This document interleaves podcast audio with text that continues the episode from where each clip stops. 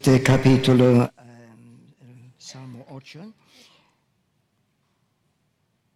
Pero realmente encontramos aquí una pregunta muy parecida al tema que nuestro pastor nos ha asignado. ¿Queréis mirarlo en Salmo 8, versículo 4? Digo, ¿qué es el hombre para que tengas de él memoria? ¿Qué es el hombre? Pues realmente el salmista va contestando porque da una primera respuesta delante de la magnificencia de la creación, pues no somos nada.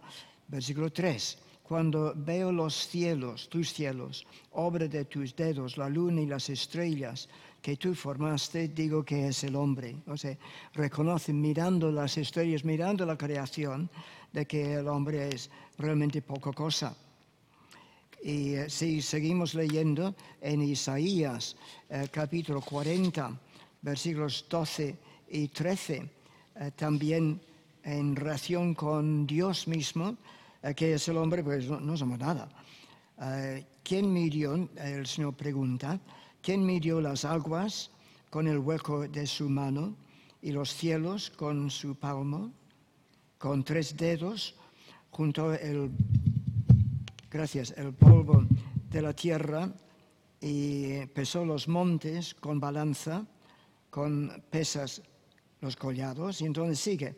He aquí que las naciones le son como la gota de agua que cae del cubo y como menudo polvo en las balanzas le son estimadas. He aquí que hace desaparecer las islas como polvo. Lo que está diciendo el profeta es que contestando la pregunta, ¿qué es el hombre? En muchos sentidos diríamos, pues nada, no es nada. Mientras el salmista sigue diciendo, pero un momento, Dios nos ha creado y ha puesto unos eh, privilegios tremendos sobre nosotros. Esto es lo que él dice a continuación en el Salmo 8, de que había puesto toda la creación mm, eh, bajo sus pies, bajo su gobierno. Versículo 6, le hiciste señorear sobre las obras de tus manos. Sobre todo pusiste debajo de sus pies.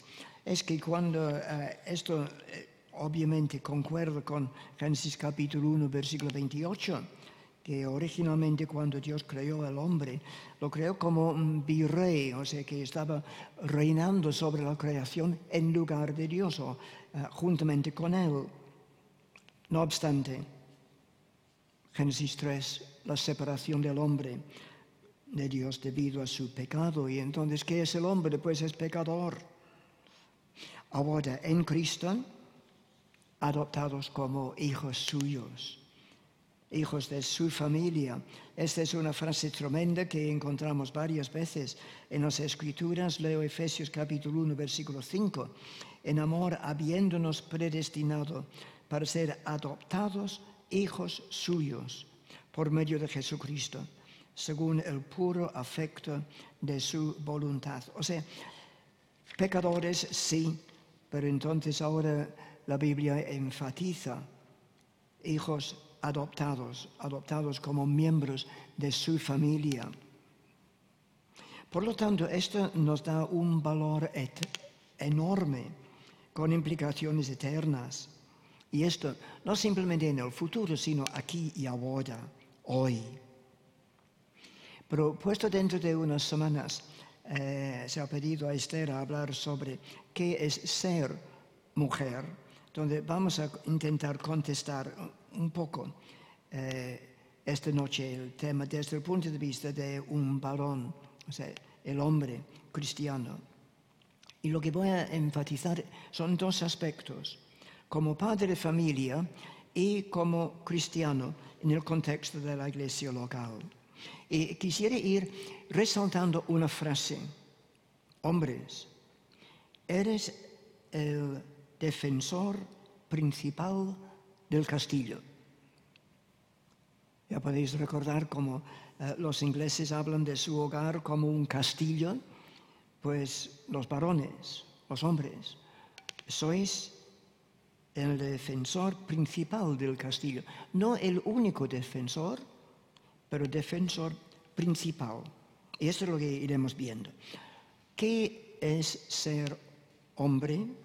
Pues si estamos mirando en el contexto de padre de familia, vemos de que, en primer lugar, como sacerdote de la familia, según primero de Pedro, todos los creyentes somos sacerdotes, todos sin distinción de sexo, de cultura, de pueblo, todos redimidos por Cristo, tenemos el mismo privilegio de acceso al Padre como miembros adoptados de su familia, todos igual. No obstante, el padre de familia tiene unas responsabilidades muy específicas como líder, como responsable especial del cuidado de la familia. Eres el defensor principal del castillo. Líder responsable del cuidado de los demás. Pues sí, encontramos en Efesios capítulo 5 de que todos tenemos una responsabilidad tremenda de cuidado de los demás miembros de la familia. Pero estamos enfocándonos en cuanto al varón.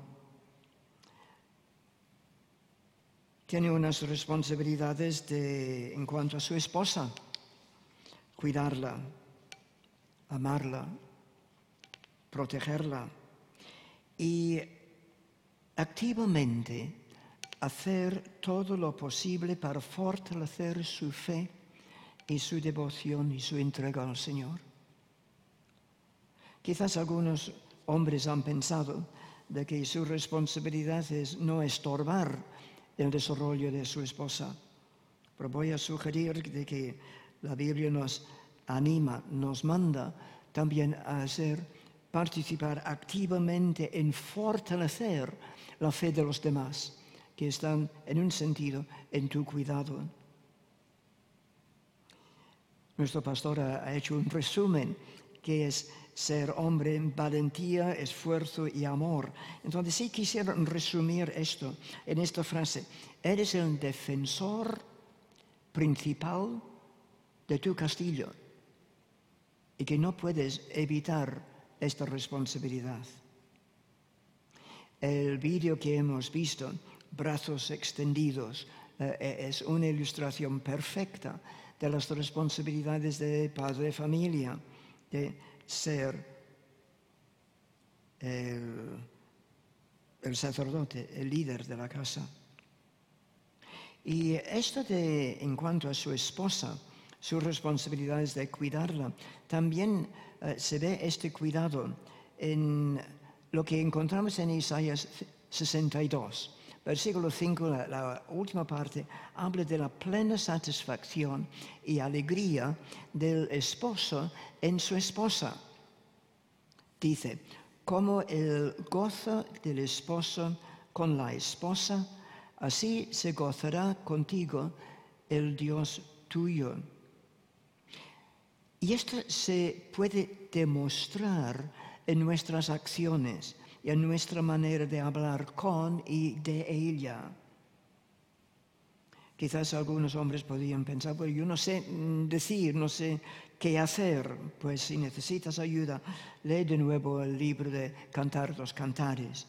Ahí encontramos una serie de, de ayudas. ¿Qué estamos diciendo? ¿Qué es ser hombre en el contexto de padre de familia, en primer lugar, una serie de responsabilidades hacia la esposa, cuidarla, amarla, protegerla y activamente hacer todo lo posible para fortalecer su fe y entrega al Señor. Eres el defensor principal del castillo.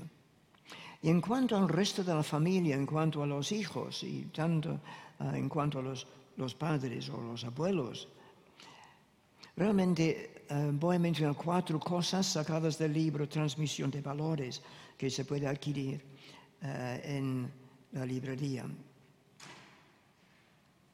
El tiempo que les dedicas a los demás y a los niños. Es otra responsabilidad del padre, el varón.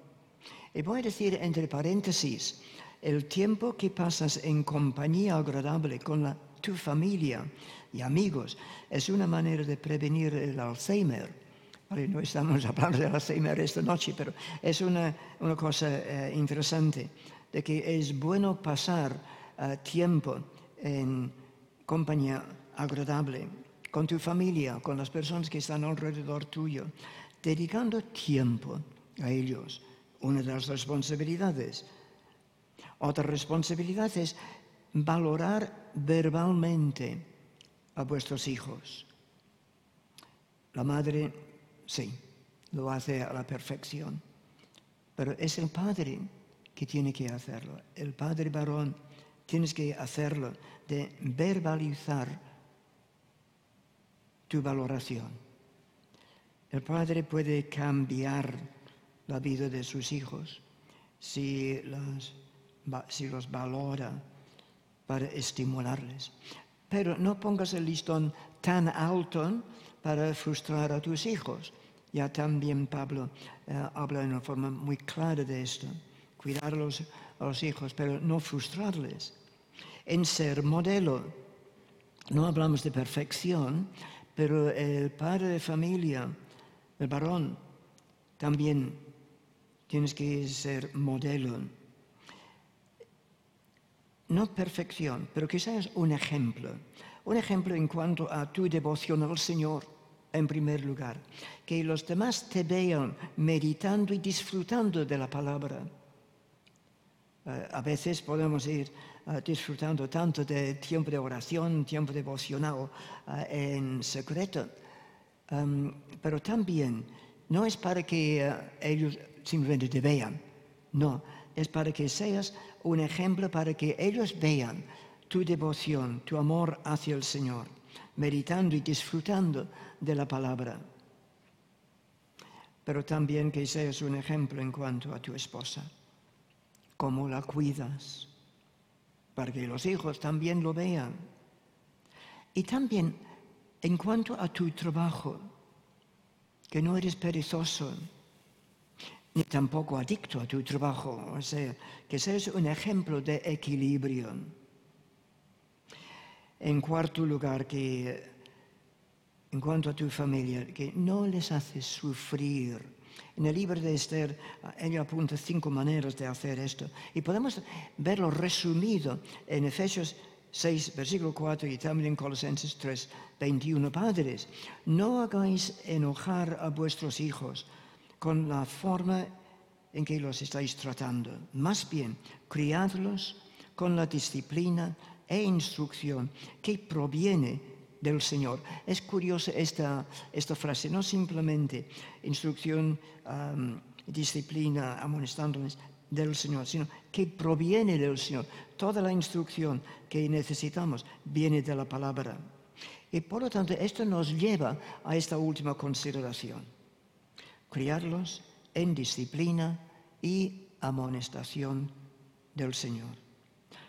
¿Cómo?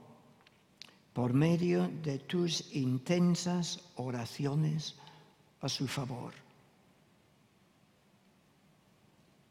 Intensas oraciones a su favor. A favor de todos los miembros de, la familia. ¿Por qué? Porque eres el defensor principal del castillo. Y puesto que está bajo ataque, entonces ataque de Satanás, entonces para ser defensor sobre las rodillas, orando. Brevemente, si hemos estado hablando como padre de familia, como miembro en el contexto de la iglesia local, solamente voy a mencionar un texto, porque no tenemos tiempo para extendernos en este punto. Primero Timoteo capítulo 2, versículo 8, dice Pablo, quiero pues que los hombres oren en todo lugar, levantando manos santas, sin ira ni contienda. Y es curioso que cuando dice esto, quiero pues que los hombres La palabra es varones. Quiero que los varones oren en todo lugar, levantando manos santas, sin ira ni contienda. Por lo tanto, si vamos a cumplir con nuestro trabajo de ser hombre, hay, hay tantas cosas para decir. Eres el defensor principal de tu castillo.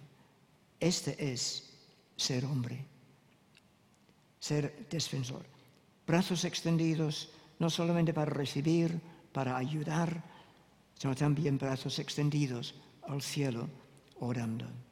Valentía, esfuerzo y amor. Que el Señor nos ayude a ser hombres de verdad que honren al Señor.